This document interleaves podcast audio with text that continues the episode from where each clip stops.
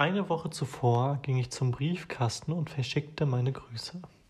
Irgendwie war ich froh, Leuten schreiben zu dürfen, denn ich hatte Hemmungen, dass ich immer Ärger bekam. Ich beeilte mich, die Briefe und Karten wegzubringen. Ich war leicht, ich war leicht am Zittern, da ich nie wusste, was geschah, sobald ich nach Hause kam. Ich zog meine Schuhe aus und stellte sie in den Flur. Meine Jacke hing auf einem Bügel der Garderobe. Als ich durch die Glastür ging und sie geschlossen hatte, ging ich zügig die Wendeltreppe hoch, um in mein Zimmer zu gelangen. Ich legte mich auf mein Bett und lauschte den Klängen meines Radios. Ich hörte mir die Teufelskickers an, da ich so immer gut zur Ruhe kam. So, ich hatte ja so ein bisschen versprochen gehabt, so ein bisschen etwas vorzulesen.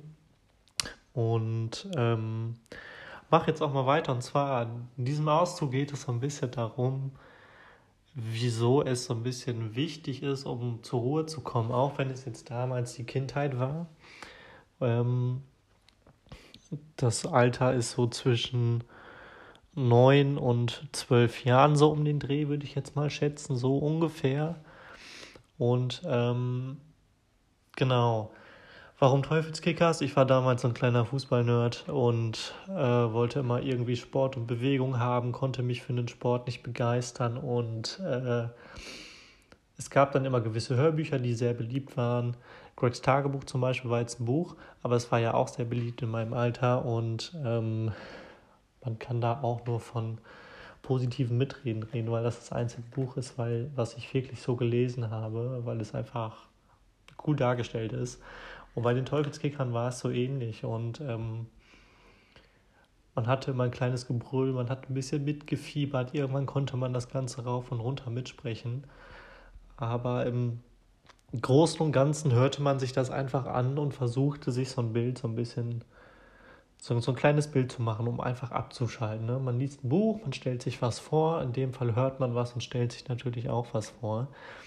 Und ähm, warum, warum ich eigentlich immer so ein bisschen zur Ruhe komme, wenn ich sowas höre, ist eigentlich, ich, ich habe mein Reich, was man nicht so komplett oder was ich noch nicht so kannte, dass man immer alleine sein Zimmer hatte. Klar kennt man das auch in ein, zwei Wohnungen, die wir hatten, dass man mal sein Zimmer komplett alleine hatte, dass man seine Ruhe hat, dass man mit seinen Lego-Steinchen spielen konnte und, und, und. Und ähm, genau. Das erstmal dazu. Ähm, ja, ich hatte ja äh, so ein bisschen drauf losgeschrieben, dass ich immer Hemm Hemmungen hatte, dass ich, wenn ich die Briefe verschicke, dass ich dort irgendwie immer Ärger bekomme. Ich glaube, das liegt einfach daran, weil ich so einen kleinen Zyklus noch drin hatte, dass wenn ich gewisse Dinge tue, sie auch durfte, aber nicht wusste, dass ich sie durfte oder wusste, dass ich sie durfte, aber Angst hatte, dass ich was falsch mache, dass es da immer irgendwelche Auswirkungen haben kann. Und deswegen ging ich dann immer ein bisschen bedröppelt los, hatte gewisse Dinge im Kopf, die man sich hätte eigentlich wegdenken können, wie cool, du bist bei einer Familie, man wurde, man wurde aufgenommen, kann man drüber stolz sein und ähm, hat etwas erledigt, wo ja, wo, was man darf. Ne? Man durfte alleine raus, man durfte was wegbringen oder man hat lieb gefragt, ob jemand was wegbringen kann. Wäre dann kein Thema gewesen. Aber ich mache mir den Kopf, wenn ich frage, was passiert dann? Wenn ja, was passiert weiter? Wenn nicht, wie, wie geht es dann weiter? Welche Auswirkungen hat das auf mich? Ich wollte immer positiv dastehen, wollte immer gucken, ey, yo, wie geht es positiv weiter? Nur für mich und habe da nicht so ganz auf die anderen geblickt. Und ähm, habe es meiner Ansicht nach auch relativ gut gemeistert in, äh, unter meinen Verhältnissen jetzt. Und ähm, genau, das ist so ein Absatz, wo ich sagen muss, diese Ängste sind aktuell immer noch da. Klar, ich wohne jetzt alleine, man guckt jetzt, wie läuft sein Tag durch. Man ist zwar immer faul und viel weniger motivierter. Und wenn man mal motiviert ist, dann äh, möchte man gleich wieder hier, guck mal, ich bin da, nein, nein, auf die anderen musst du nicht hören, mein Wort zählt, du weißt, was ich vorhabe und, und, und. Ähm, das kann man sich dann so ein bisschen, ähm, ja, so ein bisschen abschminken. Bei mir ist es immer noch so, ich muss sagen, echt, Ich bin alleine in meiner Bude, ich weiß, was zu tun ist, sei es Wäsche waschen, spülen, wischen oder aufräumen im Allgemeinen jetzt hier oder mal einfach zur Ruhe kommen, am Laptop sitzen, irgendwie meinetwegen ein Sim-Spiel spielen, Häuser bauen, auch wenn es nur Häuser bauen ist, sowas beruhigt mich, weil man seiner Kreativität freien Lauf lässt und man äh, sehen kann, was man denn doch wirklich so erreicht hat, auch wenn es jetzt nicht nach Richtlinien ist oder sonst was, aber man kann so ungefähr seinen Stil treffen. Ich finde es aber ganz witzig, auch im jetzigen Alter noch und äh, muss sagen, jo, krass, da hat sich doch noch so die Kindheit so ein bisschen verspielt. Und ähm, ja, diese Hemmungen lassen echt nicht los. Also ich sehe es täglich zum Beispiel auf der Arbeit und ähm, klar, ich frage viel, ich glaube sogar viel zu viel, meiner Ansicht nach, und nerve diese Leute. Oder ich nerve die Leute, indem ich sage, ich wollte nicht nerven, ich wollte nicht stören. Ähm, das sind auch wieder zu viele Gedanken, die man sich eigentlich abhaken kann. Aber wie mache ich das? Ich habe keine Ahnung. Ich ähm, habe mich mal so ein bisschen kundgetan und ähm, ja, habe mal ein bisschen versucht, ähm,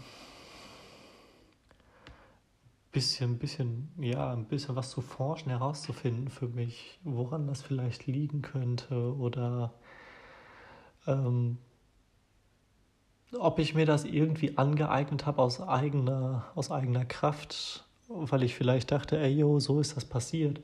Ähm, ich habe mal so ein bisschen zurückgespult in meine Vergangenheit und ähm, habe mal geguckt, welche Person macht sich wie aufmerksam. Klar, jede Person macht sich anders aufmerksam, aber ich finde, an Familien kann man das immer relativ gut erkennen, weil man eine gewisse Dinge auch mitnimmt. Und auch wenn ich jetzt bei dieser Familie, also meiner leiblichen Familie, jetzt nicht so die ganzen Lebensjahre komplett groß geworden bin. Entschuldigung. Ähm, ähm, das muss auch mal raus.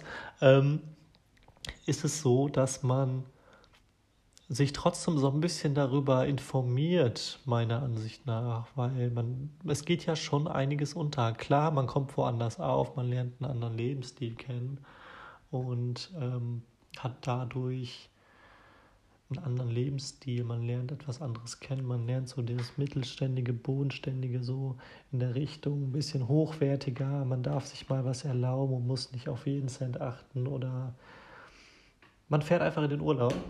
Und ähm, genau.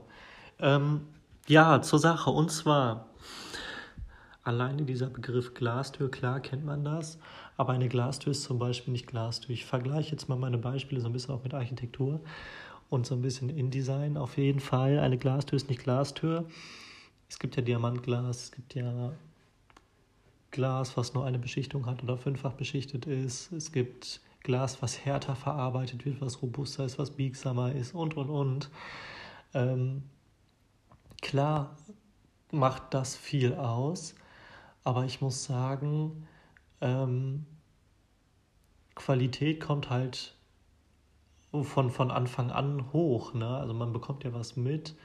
Zum Beispiel, ähm, es macht ja viel aus, lebe ich jetzt mit meiner Schwester in einem Zimmer oder lebe ich jetzt alleine in meinem Zimmer. Entweder fühlt man sich einsam und baut sich seine Gemeinschaft auf, indem man sagt, so, yo, ich will mich jetzt zurückziehen, ich kann mich zurückziehen. Oder ich ziehe mich zurück kann mich aber nicht alleine zurückziehen, dann suche ich mir halt irgendwen, sei es meine Mama, meine, meine Geschwister oder sonst irgendwas. Und ähm, klar, ich habe jetzt so ein bisschen abgeschlossen mit dieser Familie, aber wenn ich mal genau gucke, bin ich so ein bisschen wie, wie, meine, wie meine Mama, so ein bisschen, bisschen offen. Man kann über alles quatschen, man hört genau hin, man verdreht ab und zu mal gerne was. Aber das klärt sich dann ja wieder. Und klar ist man dann so ein bisschen pissig, weil man etwas auf gut Deutsch falsch verstanden hat und dass man dann dort auch so ein bisschen, ähm, ja, wie soll ich sagen, äh, man hat dann vielleicht doch nicht so gut hingehört, wie man es eigentlich sollte. Klar ist das Auffassungsvermögen gut, aber man vergisst auch wiederum schnell, was so geht es mir. Und ähm, dann frage ich mich nämlich wiederum, wie geht das Ganze weiter und äh, hat das vielleicht was mit Krankheiten zu tun? Und ähm, dann sucht man sich irgendwie was aus und schaut danach, wie geht es weiter, was, welche Krankheit passt zu einem und und und. Und ähm, ja, im Großen und Ganzen, ich weiß nicht, zum Beispiel unter Borderline weiß ich nicht ganz genau, ob das darunter zählen würde.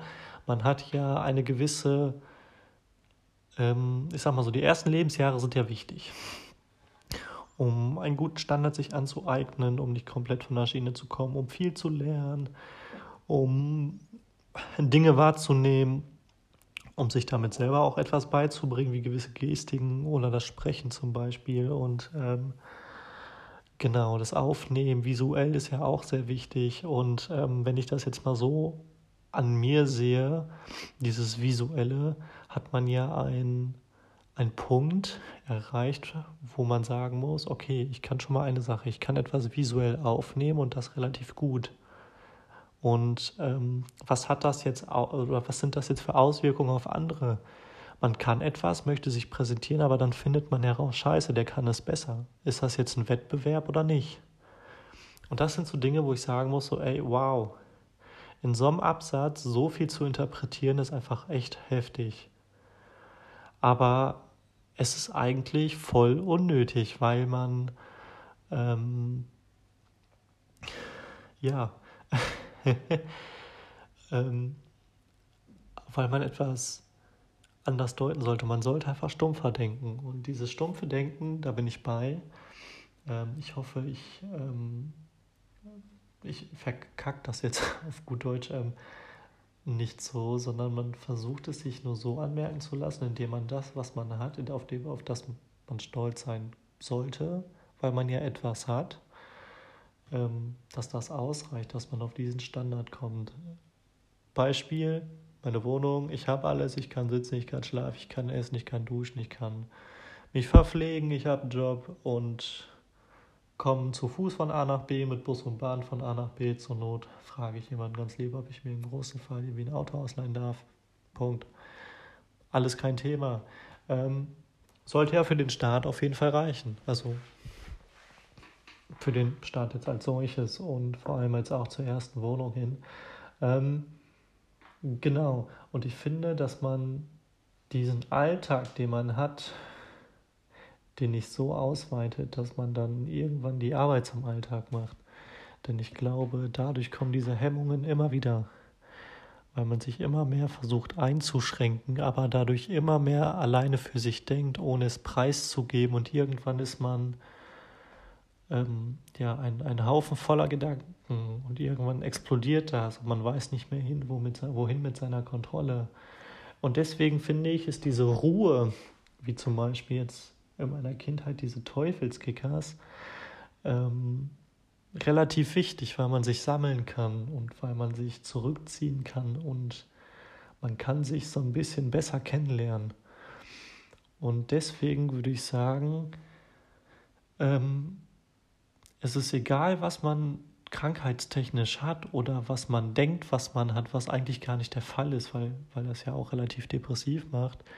Ähm, dass man sich die Ruhe und die Zeit dafür nimmt, wie es wirklich ist. Man sollte meiner Ansicht nach am Anfang mit kleinen offenen Karten spielen, zumindest die wichtigsten Stichpunkte, die für das Arbeitsleben oder für den Alltag wichtig sind, dass man die preisgibt und dass man dort so ein bisschen schaut, ey, yo, ich habe das und das Problem, das vorab, ich hoffe, das stört nicht.